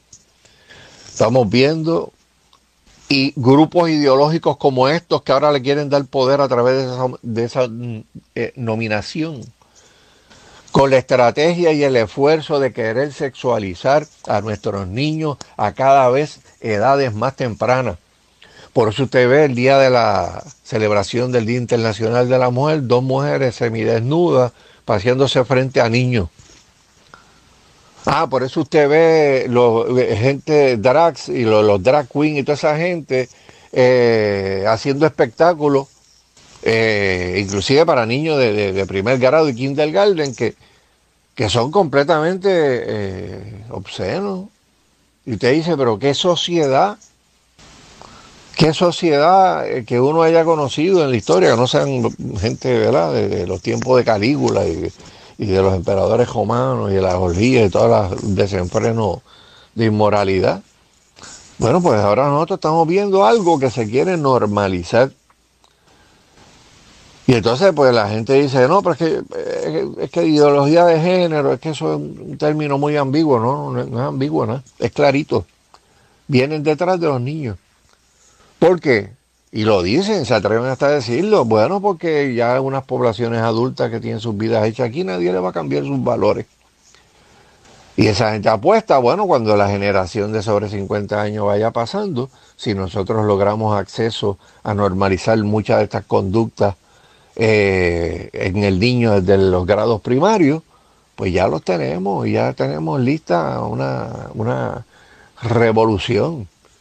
Por eso hay que abrir los ojos. Bueno, ya estamos al, al filo de la, de la segunda pauta, así que Expresiones del líder conservador Milton Picón de, Mola- de Morality Media. De hecho, todo tiende a indicar que la designación de Vilmari Rivera Sierra como procuradora de la mujer va a continuar eh, siendo de alguna manera, bueno, vamos a ponerlo de esta forma, va a recibir mucha presión el gobierno en cuanto a ese nombramiento. ¿Qué terminará ocurriendo pendientes a la red informativa? La red le informa. Cuando regresemos vamos a más noticias del ámbito policíaco y mucho más en esta edición de hoy, viernes del noticiero estelar de la red informativa. La red le informa. Señores, regresamos a la red Le Informa. Somos el noticiero estelar de la red informativa. Gracias por compartir con nosotros. Vamos a más noticias del ámbito policíaco. Las autoridades arrestaron a una dama. Escuche esto.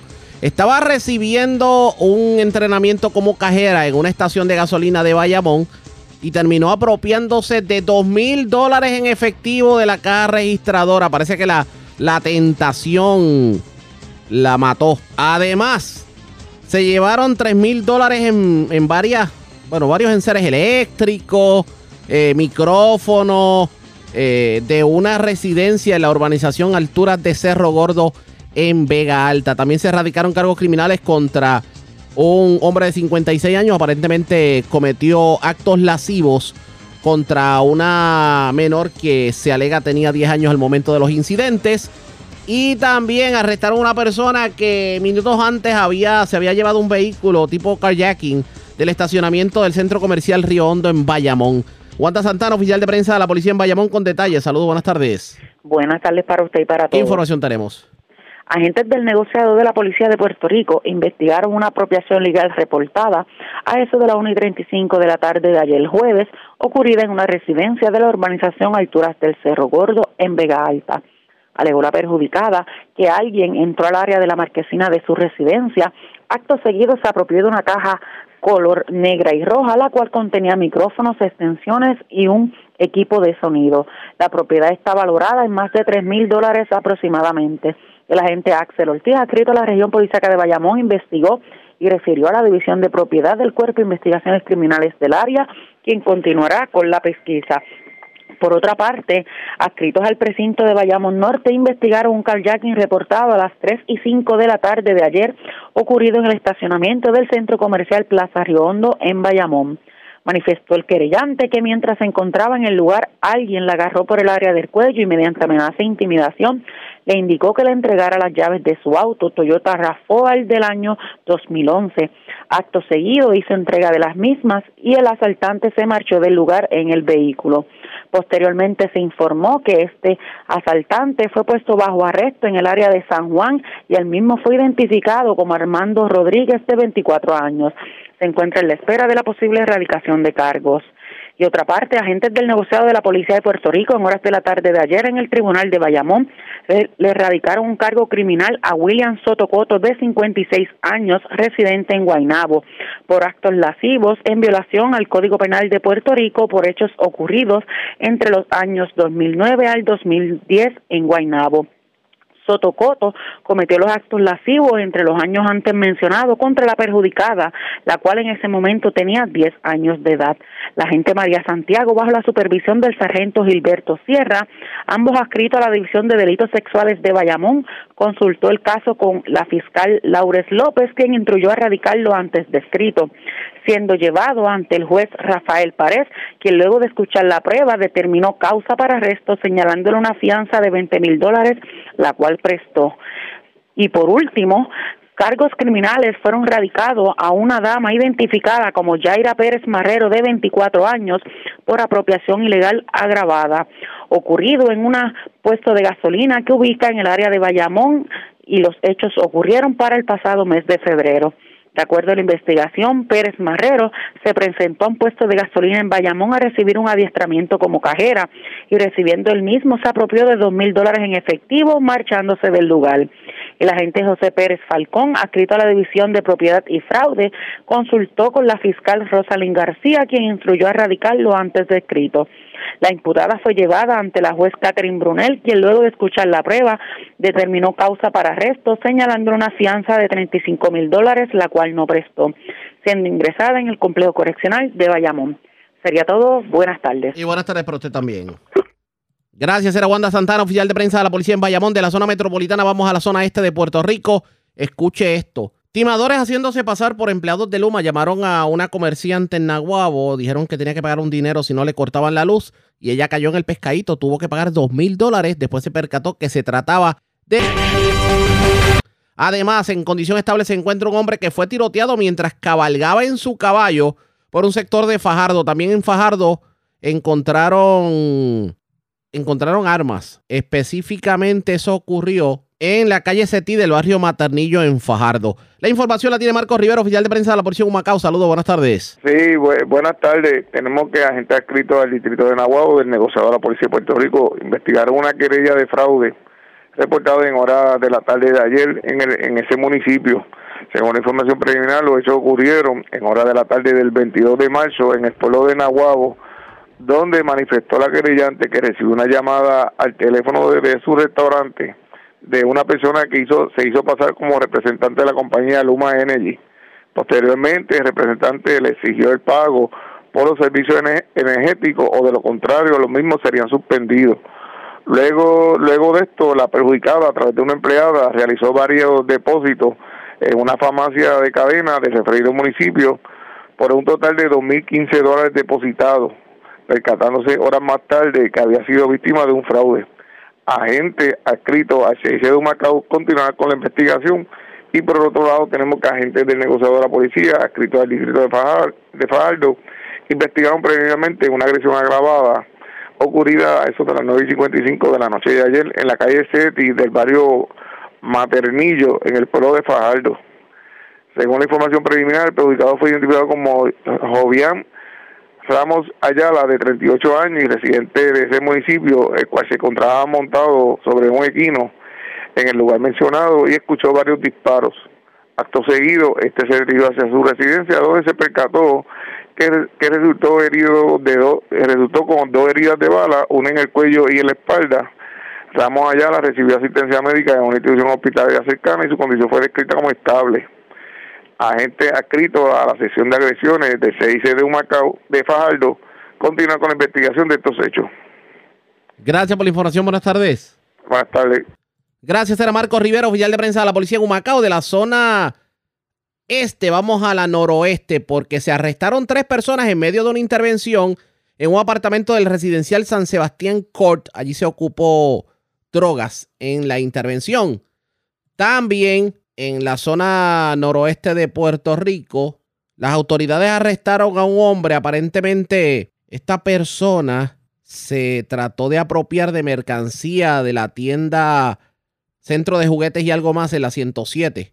Y cuando la empleada le fue a reclamar, pues este sacó un arma de fuego y la apuntó para retener la mercancía hurtada. Afortunadamente la policía llegó a tiempo para detenerlo. Yaritza Montalvo, oficial de prensa de la policía en Aguadilla con detalles. Saludos, buenas tardes. Saludos, buenas tardes, Arriagati y a todos nuestros radioescuchas. Así es, en la tarde de ayer, agentes de la División de Drogas y Narcóticos de Aguadilla, con la cooperación del personal de la unidad canina, diligenció dos órdenes de registro y allanamiento expedidas por el juez Rolando Matos Acevedo el residencial San, San Sebastián edificio de apartamento 106 de ese municipio, logrando el arresto de cuatro personas y se ocupó sustancias controladas. Como producto de resultados se detuvo a las siguientes personas, Iverson Arocho Pérez, de 20 años, César Arocho Pérez, de 43, Evelyn Pérez Lugo, de 40 años, y Kimberly Rodríguez Rivera, de 20 años, a quienes se le ocupó dos bolsas de cocaína. Los agentes interventores fueron supervisados por el sargento Luis Acevedo y dirigidos por el teniente Joel Virana Fanador, director de esa división. El caso fue consultado con el fiscal José Quiñones para posible erradicación de los cargos contra los intervenidos, mientras que por otra parte, agentes del Distrito Policiaco de Aguarilla, adscritos al negociador de la Policía de Puerto Rico, arrestaron a un individuo por robo en el centro de juguetes y algo más, ubicado en la carretera 107, kilómetro 3.5 de Aguadilla. Según información preliminar, el individuo fue identificado como Luis Rosa, de 30 años, residente en el barrio Camacer de Aguadilla. La intervención se produjo en la mencionada carretera cuando este, luego de apropiarse mercancía del lugar y le reclamara, este sacara un arma de fuego y la apuntara con el fin de retener la propiedad hurtada. A Rosa se le ocupó el arma de fuego. Los agentes Rubén Hernández y Kelvin González Valle, dirigidos por la teniente Sandra Román, se hicieron cargo de la pesquisa. La prueba fue consultada con el fiscal Víctor Román para la posible erradicación de los cargos correspondientes. Esas son todas las novedades más sobresalientes que tenemos en nuestra era policía de Aguadilla.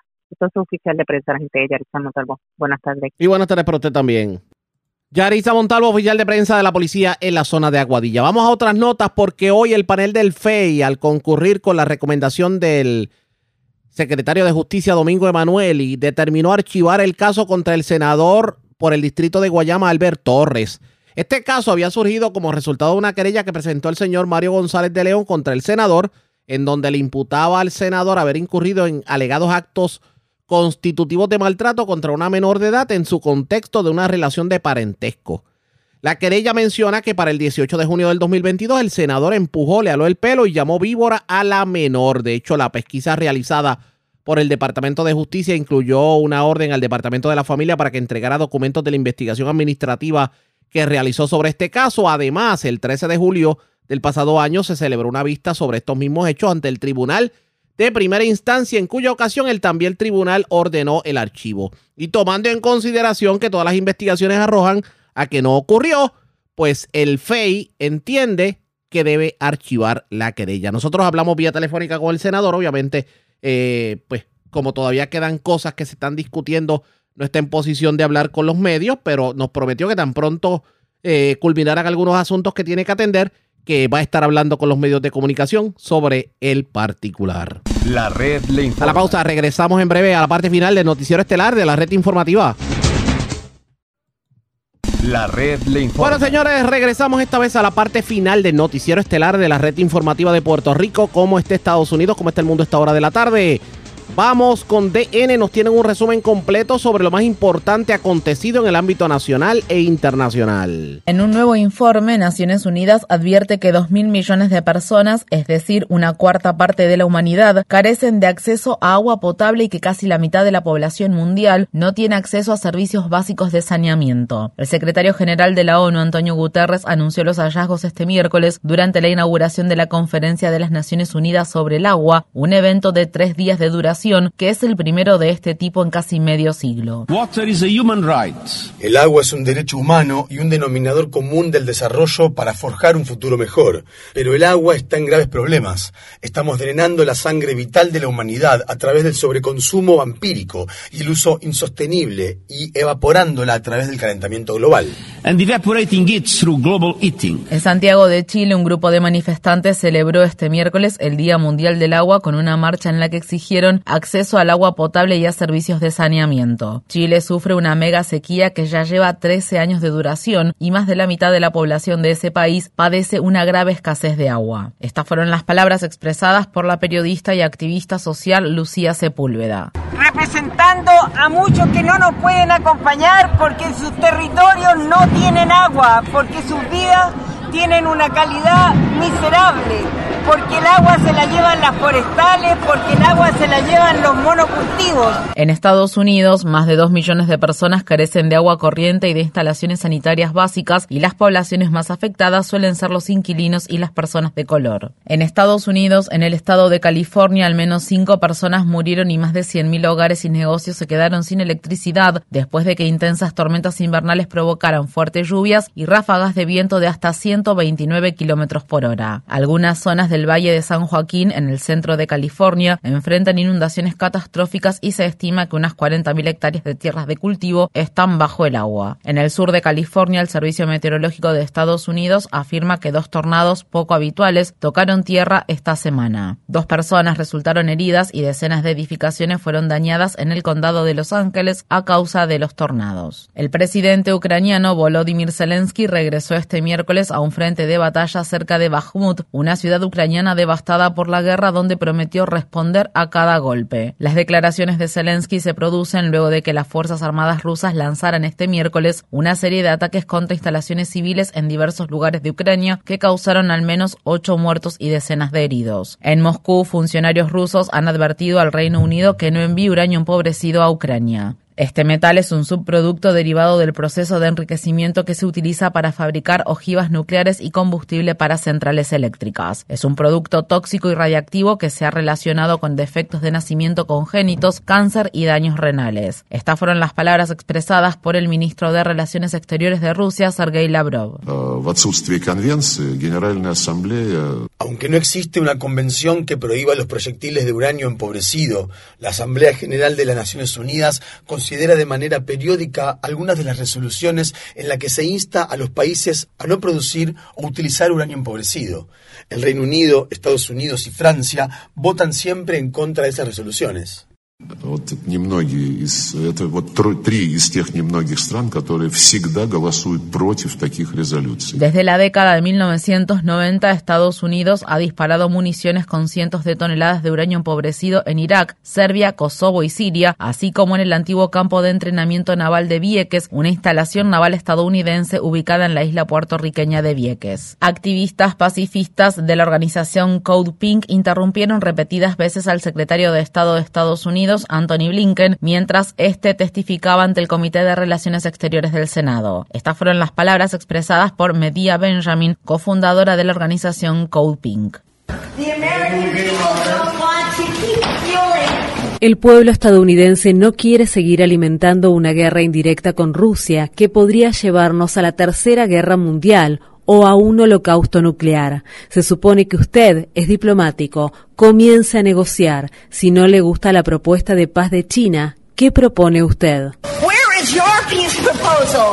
La policía detuvo a los miembros de Code Pink mientras estos confrontaban a Blinken y a los senadores presentes en la audiencia. En Rusia, las fuerzas de seguridad allanaron los domicilios de personas afiliadas a la Organización de Derechos Humanos Memorial, actualmente prohibida. Los agentes confiscaron artículos y equipamiento y se llevaron a algunos miembros del grupo para interrogarlos. La organización Memorial ganó el premio Right Livelihood en 2004 y el premio Nobel de la Paz en 2022 por el trabajo que realizó para documentar las violaciones de los derechos humanos los crímenes cometidos por la ex Unión Soviética. El gobierno ruso prohibió el funcionamiento de la organización a fines de 2021, antes de la invasión de Ucrania. La Corte Penal Internacional ha expresado su preocupación por los comentarios del expresidente ruso Dmitry Medvedev, quien este lunes dijo, es muy posible imaginar que un misil hipersónico sea lanzado por un buque ruso desde el Mar del Norte contra la sede de la Corte Penal Internacional en La Haya. Medvedev agregó que cualquier intento de la Corte Penal Internacional de arrestar al presidente Vladimir Putin por cargos de crímenes de guerra equivaldría a una declaración de guerra. Rusia, Estados Unidos y Ucrania no han ratificado el Estatuto de Roma que estableció ese tribunal internacional. En 2002, el entonces presidente de Estados Unidos, George W. Bush, firmó un proyecto de ley bipartidista conocido como Ley de Protección del Personal de Servicio Estadounidense que autorizaba a Estados Unidos a llevar a cabo una acción militar para liberar a cualquier miembro del personal de servicio estadounidense que fuera detenido a pedido de la Corte Penal Internacional. Naciones Unidas ha pedido que se despliegue una fuerza de apoyo especializada internacional en Haití para frenar el agravamiento de la violencia de los grupos criminales que ya ha causado la muerte de más de 530 personas en lo que va de 2023. La violencia de los grupos criminales no ha dejado de aumentar en medio de la creciente inestabilidad política y económica que se generó en Haití tras el asesinato del presidente Jovenel Moïse en 2021. Los grupos criminales controlan actualmente más de la mitad del país, mientras que unas 160.000 personas se han visto obligadas a abandonar sus hogares y muchas de ellas viven en viviendas improvisadas.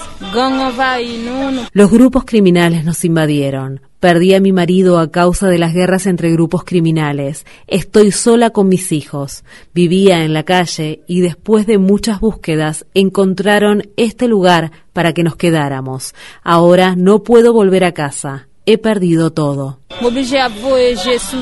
La mitad de la población de Haití no tiene suficiente comida. La ONU advierte que los menores de edad están especialmente expuestos a la violencia de los grupos criminales y se enfrentan a secuestros, reclutamientos forzosos y actos de violencia sexual. Un terremoto de magnitud 6,5 causó al menos 19 muertos y centenares de heridos en Afganistán y Pakistán. El terremoto sacudió el martes por la noche la región montañosa del noreste de Afganistán, cerca de la frontera con Pakistán, y provocó daños en edificios y deslizamientos de tierra. En Estados Unidos, en el estado de Wyoming, una jueza suspendió de manera temporal una prohibición del aborto que fue promulgada recientemente en el estado y que está siendo impugnada en los tribunales. En su decisión, la jueza alegó que los residentes de Wyoming tienen el derecho constitucional de tomar decisiones individuales sobre su atención médica. Mientras tanto, un hospital del estado de Idaho anunció que dejará de atender partos ya que una gran cantidad de su personal médico se ha ido del estado debido a la prohibición estatal del aborto que criminaliza a los proveedores de servicios las mujeres embarazadas de Sandpoint, una localidad situada en el noroeste de Idaho, tendrán ahora que viajar más de 70 kilómetros para recibir atención médica prenatal y durante el parto. El Banco Central de Estados Unidos ha elevado las tasas de interés en otro cuarto de punto porcentual. Es la octava vez consecutiva que la Reserva Federal de Estados Unidos sube el costo de los préstamos, a pesar de que las propias previsiones de esa institución muestran que dos millones de personas podrían perder sus empleos a causa de estos aumentos de la tasa de interés. La senadora demócrata del estado de Massachusetts, Elizabeth Warren, criticó la decisión del presidente de la Reserva Federal, Jerome Powell, y publicó en Twitter. Llevo meses advirtiendo que el camino que la Reserva Federal está tomando podría dejar sin trabajo a millones de estadounidenses. Tenemos muchas herramientas para combatir la inflación sin necesidad de empujar la economía a un precipicio. El Fondo Monetario Internacional aprobó esta semana un préstamo de 3 mil millones de dólares para Sri Lanka en medio de la peor crisis económica que atraviesa ese país desde que obtuvo la independencia. La inflación en Sri Lanka se ha disparado por encima del 50%, lo que ha provocado que la población tenga dificultades para comprar alimentos. Se trata del decimoséptimo rescate que Sri Lanka recibe del FMI y el tercero desde el final de su guerra civil en 2009. En el Líbano, un grupo de manifestantes se congregó este miércoles en la ciudad de Beirut para protestar contra el empeoramiento de la situación económica en ese país. Muchos de los manifestantes eran exmiembros de las fuerzas de seguridad, cuyas pensiones estatales han ido perdiendo rápidamente valor debido a la grave crisis económica. Desde 2019, la libra libanesa ha perdido más del 98% de su valor frente al dólar estadounidense. Mientras tanto, en Argentina la inflación superó el 100% por primera vez desde la crisis financiera que el país enfrentó a principios de la década de 1990. Argentina ha intentado dar un giro a su economía en medio de luchas internas en el gobierno y cambios de ministros. En 2022 hubo protestas generalizadas contra las medidas de austeridad derivadas de los rescates financieros del FMI y de la mala gestión de la deuda por parte del gobierno argentino. Algunos argentinos, hartos de la situación en el país, reclaman un cambio de autoridades. Que se vayan todos,